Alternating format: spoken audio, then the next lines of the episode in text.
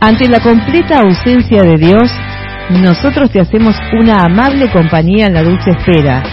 Cada sábado, de 10 a 12 por la 102.5, seguimos imaginando un mundo más agradable.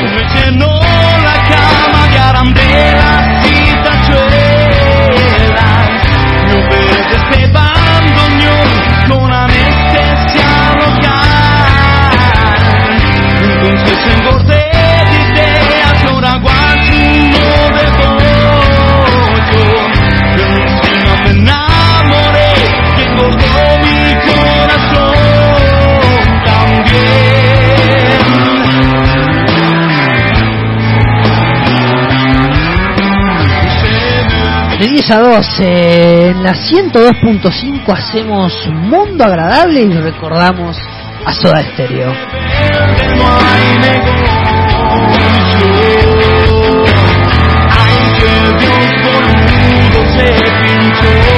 Intentaremos trazar los lineamientos de un buen programa de radio.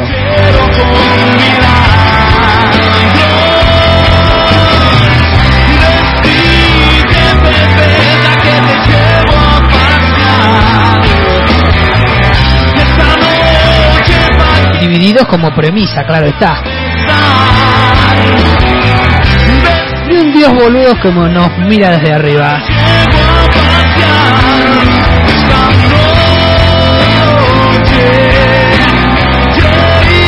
Pero no estoy solo aquí, lo voy a presentar a él.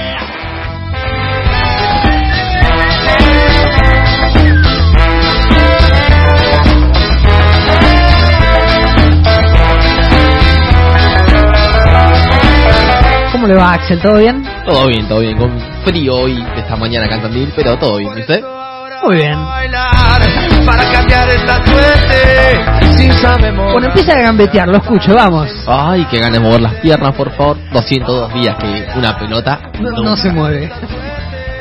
Si sabemos gambetear. Bueno, Nadia Podoroska, hablando de tenis, y ganó el partido de ayer sobre Ismailova. Qué Ah, buena pronunciación. oh, Lo venía practicando, le cuento, hace como 15 minutos le está dando al nombre para ver si le salía y le salió perfectamente. Si lo leyeran, me entenderían perfectamente. Al ganar eh, 3-6 y 2-6, por supuesto, jugando del otro lado. Por eso está al revés los números. Claro. El partido de la, tercer- de la tercera ronda en el Roland Lagarde. En el Roland Garros, muy bien, hace mucho tiempo que no aparecía eh, una protagonista femenina en el campo del tenis, así que es una sonrisa, es un mimo al alma porque realmente pasaron muchos años para que en el tenis femenino volviera a zar- alzarse la voz femenina. Y de una Argentina hace bastante tiempo que no. Pero bueno, esperemos que sigan así y aparezcan muchos más. Eh, hablando de dobles en el mismo torneo. ¿Quiere? ¿Sí? El tenista argentino Horacio Ceballos y su compañero español Marcel Granollers quedaron eliminados de los dobles en este torneo, por supuesto, contra la pareja británica conocida por dos jugadores muy cruciales, se podría decir, en los dobles. Eh, en la tercera ronda también, contra Jay Murray y Neil Zukalski. Los nombres hoy te están matando. Hoy me tiran con un palo. Eh, Es una pareja conocida, la pareja Sí, sí. británica, una lástima, porque Horacio Ceballos también está bien posicionado en el ranking. Sí, sí, la verdad que sí. Y perdieron 6-3, ganaron el segundo 4-6 y perdieron 6-4 en tercero, afuera del torneo. En cuanto a los tenistas más conocidos, le informo que todos pasaron tercera ronda, están en octavos de final, Nadal, Djokovic y a nosotros que nos importa, Schwartzman. Por supuesto, era de esperarse y así que gane Schwarzman la final. Veremos cuándo se dará algún enfrentamiento importante que aquí eh, lo diremos, por supuesto. ¿no? Siempre presente el tenis, siempre presente. Bueno, tengo sobre la Champions unos grupos bastante perplejos. Eh, tocaron lindos grupos de la Champions, sí. Eh, la verdad es que sí. Eh, se dio por sobre todas las cosas y seguramente es de lo que hablarán la mayoría de los medios. eh, una vez más en Champions y en el mismo grupo se enfrentan Messi y Cristiano Ronaldo, ¿no? Messi y Cristiano que tienen ya varios partidos juntos en ese torneo Y si quieres, te digo unos números bastante interesantes que nos dejan. A ver. Eh, nunca se habían enfrentado en fase de grupos. Por estos últimos años ha jugado siempre en el Real Madrid y España. Con Barcelona no se enfrentan. Pero se han enfrentado antes de la época del Real Madrid Cristiano, cuando jugaban en United. Ah, mira. Eh, se enfrentaron por primera vez en la temporada 2007-2008, donde el Manchester eliminó al Barça 1-0 en los partidos de ida y vuelta. Eh, la revancha tardó solamente un año, hasta que en la Liga de Campeones de 2009 en Roma, de- donde los culés ganaron 2 a 0 y Messi marcó un gol en los últimos en el último partido de Cristiano Ronaldo con los Red Devils. Ese famoso gol de cabeza de centro de Xavi, Claro, claro, me acuerdo. que fue uno de los primeros goles de Messi y uno de los más lindos también se puede decir. Luego, en la campaña 2010-2011 se enfrentaron por última vez en estos titanes en el torneo continental, donde el Barcelona se impuso 3 a 1 y casi y así clasificarse a la final de Wembley. Mira vos. Así que eh, mientras Es un, es un encuentro con historia el de Messi y Cristiano porque en general compartían misma liga durante muchos años que fue en España y ahora otra vez están separados. Así que volverlos a ver cara a cara, frente a frente, será todo un espectáculo. y ahora con un Barça que se está armando más, más al holandés se podría decir. Sí, con un Barça que este, no desprecia la posesión, mantiene ese estilo que impuso Guardiola ya hace un tiempo en el Barcelona, pero que trata de darle más dinamismo al juego y más rapidez a los pases. Por lo tanto, como enlace Coutinho, como un Messi más tirado de nueve, más en el centro, ha cambiado un poco sus formas, pero no el estilo, porque mantiene la tenencia del balón aportándole rapidez. Sí, sí, por supuesto. Y ahora presiona mucho más. Lo veo más de en Claro. tres cuartos. Te, te va a presionar todos tres jugadores. Trata de robarte la pelota, eh, eh, sí, en tres cuartos, mitad de cancha, para eh, ya salir con, con pelota dominada. Y tenés a Messi, Griezmann, que están esperando para atacar, más Coutinho como enlace. Que está bueno esto, porque le da protagonismo a un Philip que no anduvo bien en la primera parte en el Barça, así que tiene revancha ahora, ¿no? Sí, sí. Yo lo veo como una pre-contra. Debes de esperar la contra en, en tu misma área, la mitad de cancha. Claro, claro. Y te tengo este mini resumen de Messi y Cristiano para Lindos datos. Con, con la fase de grupos. Que se enfrentaron cinco veces. Eh, semifinal y de vuelta, dos partidos. Eh, con dos victorias de Messi, dos empates y una sola de Cristiano Ronaldo. O sea que Cristiano tiene la oportunidad de empatar el récord de, De frente a frente. De empatar a Messi o Messi sacarle uno más. ¿Y sabes cuántos goles hicieron cada uno en esto? A ver. Leo, Leo Messi hizo tres en los cinco, en- dentro de los cinco encuentros. Cristiano no hizo ninguno. Ah, Cristiano no tiene goles, No tiene vos. goles en Champions contra eh, Messi.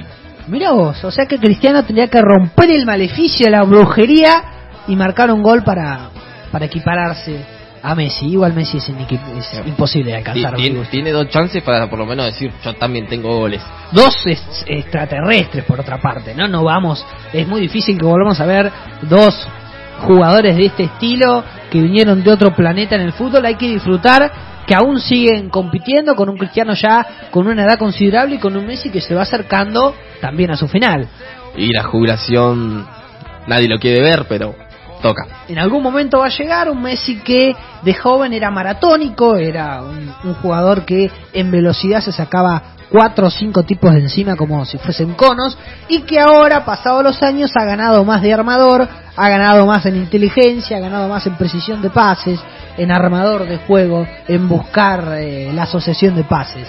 Que por cierto a mí me gusta más este Messi que el anterior. Y un Cristiano Ronaldo que siempre fue también maratónico, siempre fue muy veloz, muy alto, muy sagaz para el cabezazo, un tipo con un carácter tremendo y que ahora, pasado en años, va ganando más nueve de área, un poco más estático, pero que igualmente cada vez que agarra la pelota desequilibra muchísimo. Era así, te tira dos fiduletes y quedas parado comiendo pasto.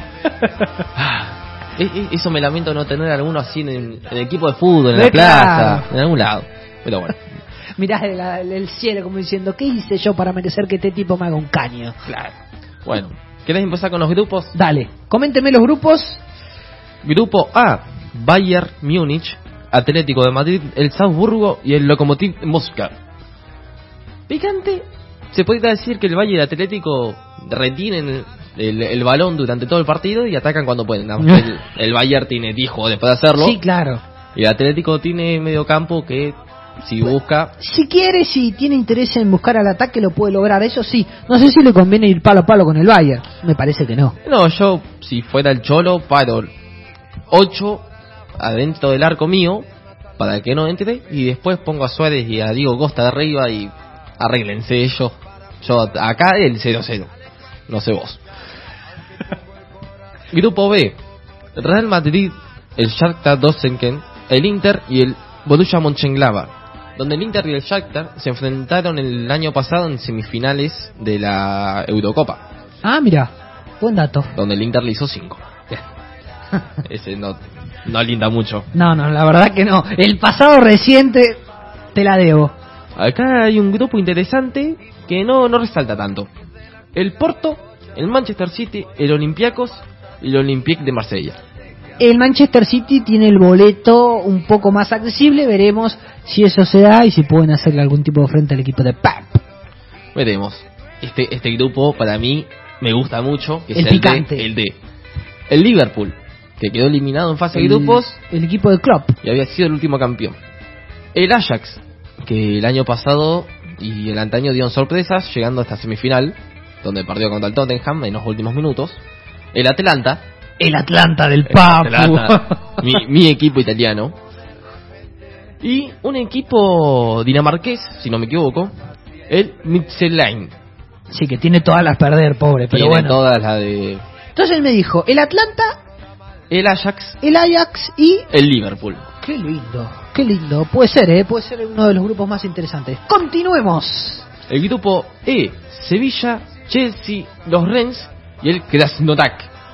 Sevilla me parece que tiene chances de meterse en octavos de final de la Champions después de, de un largo tiempo. Ojalá lo logre. Y el Sevilla la rompe en la Euro y en la Champions. La Champions este, no, no, no alcanza los objetivos que se plantean en un principio. Una lástima porque es un gran equipo Sí, sí, la verdad que sí, con un Lucas Ocampo que la viene rompiendo. y que está convocado a la selección Por argentina. supuesto. Espero que titular. Mucha suerte. Grupo F. Acá tampoco hay algo que resalte mucho. El Zenit, el Dortmund, la Lazio y el Club Brugge. Y estará definido ahí entre Lazio y Dortmund, siguiendo la lógica, pero estas competiciones a veces también traen sorpresas. Cada sorpresa, la verdad. Pregúntele al Ajax, si no. Oh, la verdad que sí. Pregúntele al Atlanta, más reciente en el tiempo. Yo le avisé, ese partido lo vimos juntos. ¿Eh? Sacan al Papu Gómez y lo pierden. Y lo perdió. ¿Lo perdió? Bueno. Con un Neymar también que, que, que rompió todos los esquemas y que fue fundamental en ese Sí, partido. estuvo negado el gol todo, pero no. Pero pero daba. No, pero después dio dos goles hechos, Sí, sí, sí. Este, gracias a él. Pero es cierto, en los tres palos no pudo entrar, pero el resto sí lo hizo. Bueno, el grupo G, que es Juventus, Barcelona, el Dinamo Kiev y el Fenerbahce. Que Allí estará el encuentro de Por- Cristiano con Messi. por esto hicimos todo este resumen de, Claro. de Real Barça, ahora Juventus Barça. Claro. También hablamos del United, pasado de, de Cristiano. Cristiano.